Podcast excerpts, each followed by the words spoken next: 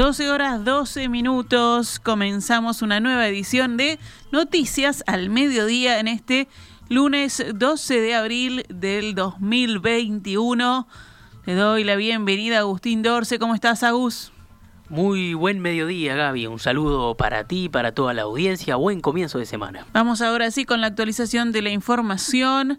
Esta mañana, en diálogo con En Perspectiva, el hematólogo e internista integrante del Grupo Asesor Científico Honorario, Pablo Mushi, explicó que la donación de plasma por parte de personas que ya tuvieron COVID-19 a personas que están cursando la enfermedad podría evitar la ocupación de entre 4 y 6 camas de CTI diarias. 20% de los pacientes recuperados de COVID-19 tiene suficiente cantidad de anticuerpos para donar plasma se necesitarían 180 muestras de sangre de potenciales donantes por día para lograr 40 donaciones diarias que, a su vez, servirían para 80 enfermos, explicó el hematólogo.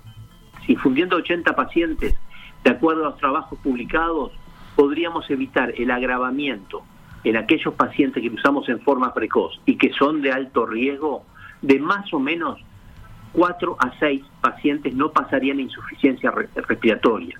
Y esto que parece modesto, ¿eh? 4 a 6 pacientes que no van a insuficiencia respiratoria, pueden ser 4 a 6 camas de CTI por día, con lo cual es un fenomenal aporte, me parece a mí. Por otro lado, Mushi dijo que es vital realizar la infusión del plasma al paciente durante los primeros tres días del inicio de los síntomas nosotros tenemos como respuesta a, cualquier infección una respuesta inmunológica que es por células, que se llama inmunidad celular, y lo que es la inmunidad humoral, que es por anticuerpos. Lo que nosotros hacemos es utilizar los anticuerpos de gente que tuvo COVID y se los infundimos a una persona que está empezando su enfermedad. De esa manera evitar que el virus crezca bruscamente dentro del organismo y genere la enfermedad grave. Por eso se consideró necesario los primeros tres días de, este, de inicio de los síntomas, porque después que se desencadenaron todos los fenómenos inflamatorios que pueden llevar a la falla respiratoria, a la falla renal y muerte, ya los anticuerpos no tienen efecto. Los anticuerpos estarían actuando evitando lo que es la replicación inicial del virus. El hematólogo también explicó que, a diferencia de lo que se había decidido al principio, utilizar el plasma únicamente en pacientes críticos, ahora se definió un protocolo en el cual se podrá utilizar con pacientes de más de 60 años que tengan comorbilidades conocidas que puedan agravar la evolución de COVID-19 o también pacientes mayores de 75 años. Y para aquellos interesados, ¿cuáles son los requisitos para donar plasma? Tener entre 18 y 65 años, pesar más de 50 kilos, nunca haber estado embarazada en el caso de las mujeres, no haber recibido transfusión de sangre en el último año y haberse recuperado de COVID-19 hace más de 28 días. Los miembros del Grupo Asesor Científico Honorario, el GACH, se reunirán hoy vía Zoom para evaluar la situación sanitaria del país, que viene registrando cifras récords de contagios y fallecimientos por COVID-19. La intención de los médicos, científicos, ingenieros y matemáticos, entre otros profesionales, es, según el diario El País, estudiar el avance de la pandemia en todos los sectores de actividad e incluso no se descarta que, al igual que ocurrió en febrero, sea planteada una serie de recomendaciones al Poder Ejecutivo. Además, varios medios consignan que el grupo analizará su futuro. Tres fuentes de la salud consultadas anoche por el diario El País coincidieron en mostrarse insatisfechas con que no se tomen en cuenta todas las recomendaciones que realiza el GACH. El gobierno ajusta un plan de vacunación que priorizará a personas con comorbilidades graves. Según adelanta el observador, en esta lista estarán los pacientes oncológicos y algunos en tratamiento de diálisis, entre otros. Se prevé que cada una de las distintas instituciones prestadoras de salud envíe un registro con las personas que tienen las comorbilidades perdón, que contemplará el plan. El Ministerio de Salud Pública dará a conocer los detalles en las próximas horas. Mañana comienza la vacunación de las personas trasplantadas mayores de 18 años, cuya agenda se abrió durante el fin de semana. Los cupos de vacunación fueron abiertos para los pacientes con trasplante de riñón, hígado, corazón, médula ósea y pulmón que todavía no recibieron la primera dosis o que no tienen fecha asignada. Para registrarse, Deben completar un formulario en la web del Fondo Nacional de Recursos y luego recibirán un mensaje de texto con fecha, hora y lugar de vacunación. La vacunación a personas de 71 a 79 años comenzó el sábado pasado en una primera jornada con 13.000 agendados. Álvaro Delgado, secretario de la Presidencia de la República, había adelantado que la inoculación con al menos una dosis de Pfizer BioNTech a esta franja etaria continuará durante todo el mes de abril. El monitor epidemiológico oficial diario reportó este domingo 48 defunciones por COVID-19. Eran personas que tenían entre 47 y 98 años de edad. El sábado habían fallecido 52 pacientes y el viernes fueron reportados 52 correspondientes a esa jornada, además de otros 36 que no habían sido reportados en días anteriores. Según el informe del Ministerio de Salud Pública, las diferencias se explican por el trabajo de actualización desarrollado por la División de Epidemiología del Ministerio de Salud Pública en conjunto con el grupo Salud.ui, laboratorios y prestadores de salud a nivel nacional y serán explicados en un informe que se publicará a la brevedad. Los nuevos contagios detectados ayer fueron 3.274 en 12.990 análisis, lo que representa un índice de positividad de 25,20%. El sábado habían surgido 3.470 casos nuevos con una positividad de 22,61% y el viernes 3.786 contagios con una positividad de 23,94% son todos índices muy por encima del 4% que fijó la Unión Europea como tope máximo para poder seguir el hilo epidemiológico de cada nuevo caso. Anoche había 32.903 casos activos registrados, o sea, 4.762 más que en la noche del jueves pasado. En los últimos dos meses se ha sextuplicado la cantidad de personas que están cursando la enfermedad. La cantidad de pacientes de COVID-19 en CTI ha seguido aumentando también y anoche eran 485 en el reporte del Sistema Nacional de Emergencias.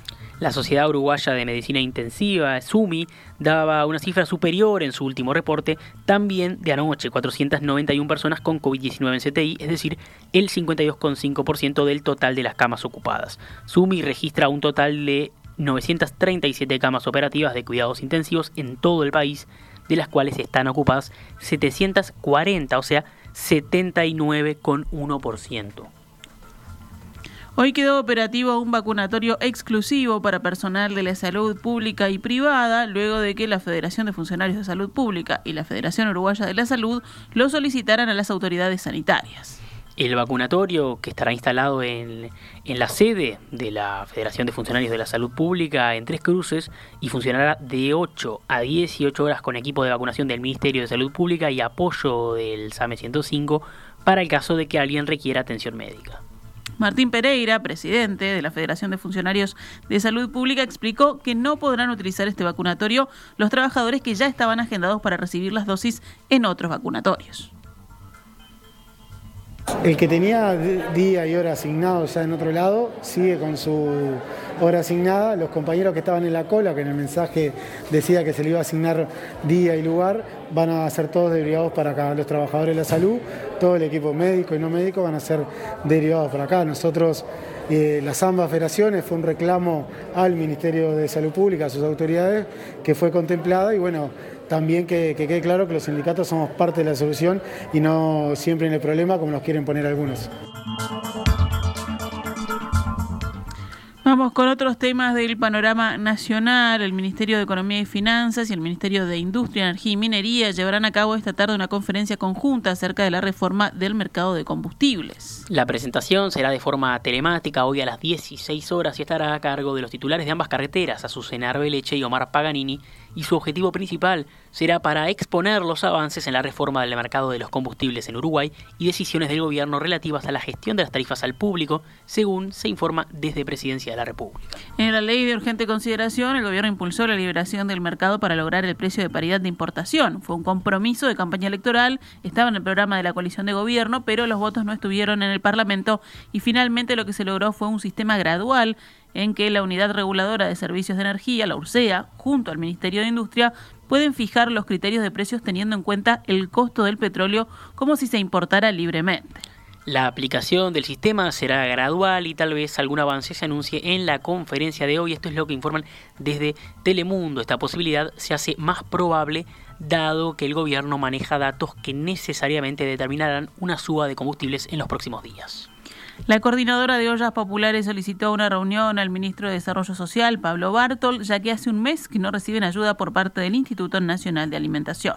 Esteban Corrales, integrante de la organización, dijo que las ollas de Montevideo dejaron de recibir los alimentos de Linda a finales de febrero. Además, la coordinadora señala que aún no hay novedades sobre los 200 millones de pesos que el presidente Luis Lacalle Pou prometió destinar a ollas populares, comedores y merenderos durante su rendición de cuentas en el Parlamento el primero de marzo. El convenio que existía entre el Instituto Nacional de Alimentación y algunas de las ollas finalizó el pasado 28 de febrero y no fue renovado, según consigna el diario El Observador.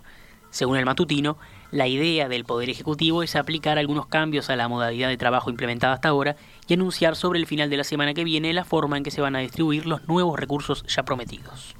Cerramos el panorama nacional con otras noticias. El Ministerio del Interior divulgó ayer cifras de la caída en la cantidad de denuncias de homicidio, rapiña, hurto, violencia doméstica y abigeato durante el primer trimestre de 2021 en comparación al mismo periodo del año anterior. Las denuncias de homicidio se redujeron 31% al bajar de 100 a 69. Las denuncias de rapiña cayeron 24,3% al descender de 9.097 a 6.883. Por otra parte, las denuncias de hurto disminuyeron un 17,9%, las de violencia doméstica 15,8% y las de abigeato bajaron 38,7%. El director de Convivencia y Seguridad Ciudadana, Santiago González, escribió en Twitter tras la difusión de las cifras, orgullosos de cada policía que día a día llevan paz y seguridad a los uruguayos de cada rincón del país. Dos policías están detenidos y declaran hoy ante la Fiscalía por haber dado muerte el viernes pasado a un joven conductor al que perseguían y dijeron que estaba armado, pero luego se confirmó que no. Los funcionarios declararon que el muchacho de 24 años los atacó a tiros y que eso generó un intercambio de disparos. Ha trascendido que ni el joven ni el auto que conducía estaban requeridos. La persecución policial que acabó con el joven muerto de un balazo en la cabeza disparado por sus perseguidores se realizó desde Boulevard Artigas y Luis Alberto de Herrera hasta Centenario y Avenida Italia. Repasamos a cuánto cotiza el dólar a esta hora en pizarra del Banco República, 42 pesos con 90 para la compra y 45 pesos con 30 para la venta.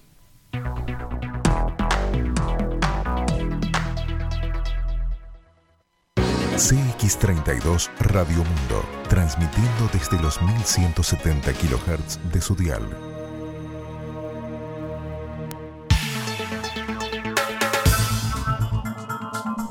12 horas 27 minutos, continuamos en Noticias al Mediodía, nos vamos ahora al panorama internacional.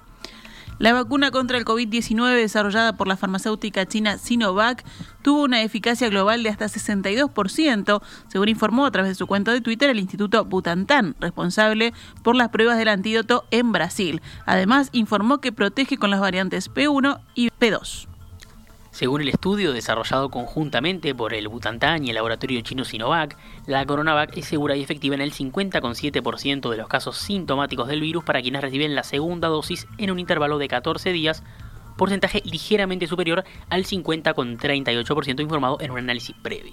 No obstante, si el refuerzo es aplicado 21 días después de la primera dosis, la eficacia del inmunizante aumenta al 62,3%. Esto es lo que ocurre en el caso de las administradas en Uruguay, que se aplican con una diferencia entre la primera y la segunda dosis de unos 28 días. El índice mínimo de eficacia general recomendado por la Organización Mundial de la Salud, recordemos que es de 50%.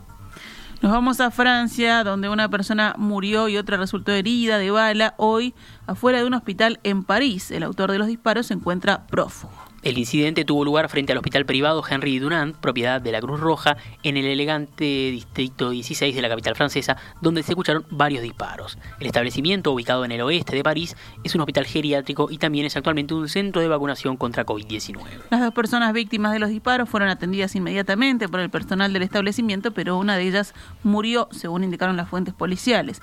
Por el momento se desconocen las circunstancias del tiroteo. Nos vamos ahora al panorama deportivo.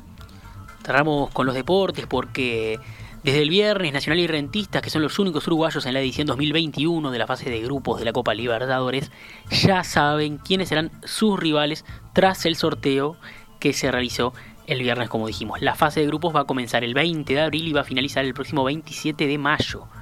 Nacional forma parte del grupo F con Universidad Católica de Chile, Argentinos Juniors de Argentina y el último adversario saldrá del cruce entre Libertad de Paraguay y Atlético Nacional de Colombia.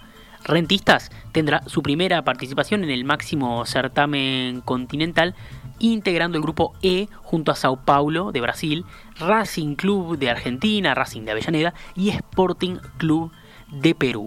Una vez finalizada la fase de grupos, se comenzará a disputar los cruces para los octavos de final que arrancarán a partir del 13 de julio, posterior a la Copa América. La final de la Copa Libertadores de América será el próximo 20 de noviembre. También se realizó el viernes el sorteo para la conformación de la fase de grupos de la Copa Sudamericana. Primera vez que la Copa Sudamericana se juega con fase de grupos. Cada grupo estará compuesto por cuatro clubes y solo el primero se clasificará a la siguiente ronda. El ganador del cruce entre Peñarol y Cerro Largo de mañana va a tener como rivales a Corinthians de Brasil, Sport Huancayo de Perú y River Plate de Paraguay. El vencedor de la llave entre Montevideo City Torque y Fénix del miércoles deberá enfrentar a Independiente de Argentina, Bahía de Brasil y Guavirá de Bolivia. Si nos vamos al básquetbol, Olimpia es el único líder de la Liga Uruguaya de Básquetbol porque perdieron Nacional y Biguá cumplida este fin de semana toda la sexta fecha con los siguientes resultados. Urunday Universitario venció 81-75 a Biguá, Peñarol venció 98-69 a Goes, Olimpia venció 89-71 a Trubil, Capitol venció 89-83 a Ebrain Bacabi, Malvin venció 84-69 a Defensor Sporting, Aguada venció 84-80 a Nacional. Hoy ya arranca la fecha 7, también en cancha de Biguá, con dos partidos. Urunday Universitario con Trubil a las 19.15, Olimpia Peñarol a las 21.30. Cerramos con el tenis porque el uruguayo Ariel Bejar y el ecuatoriano Gonzalo Escobar se proclamaron campeones del ATP 250 de Marbella tras superar en la final 6-2 y 6-4 a Tomislav Brikic y Nikola Kasic. Este fue el segundo título ATP del uruguayo y del ecuatoriano en 2021. La pareja disputó tres finales, tres finales de torneos ATP este año, de las que ganó dos de El Beach, que fueron campeones, y ahora Marbella habían quedado, habían perdido la final en el ATP 250 en Argentina. Ahora Bejar pasará a ocupar la posición 51 del ranking de la Asociación de Tenistas Profesionales de la ATP, que es el mejor ranking de toda su carrera.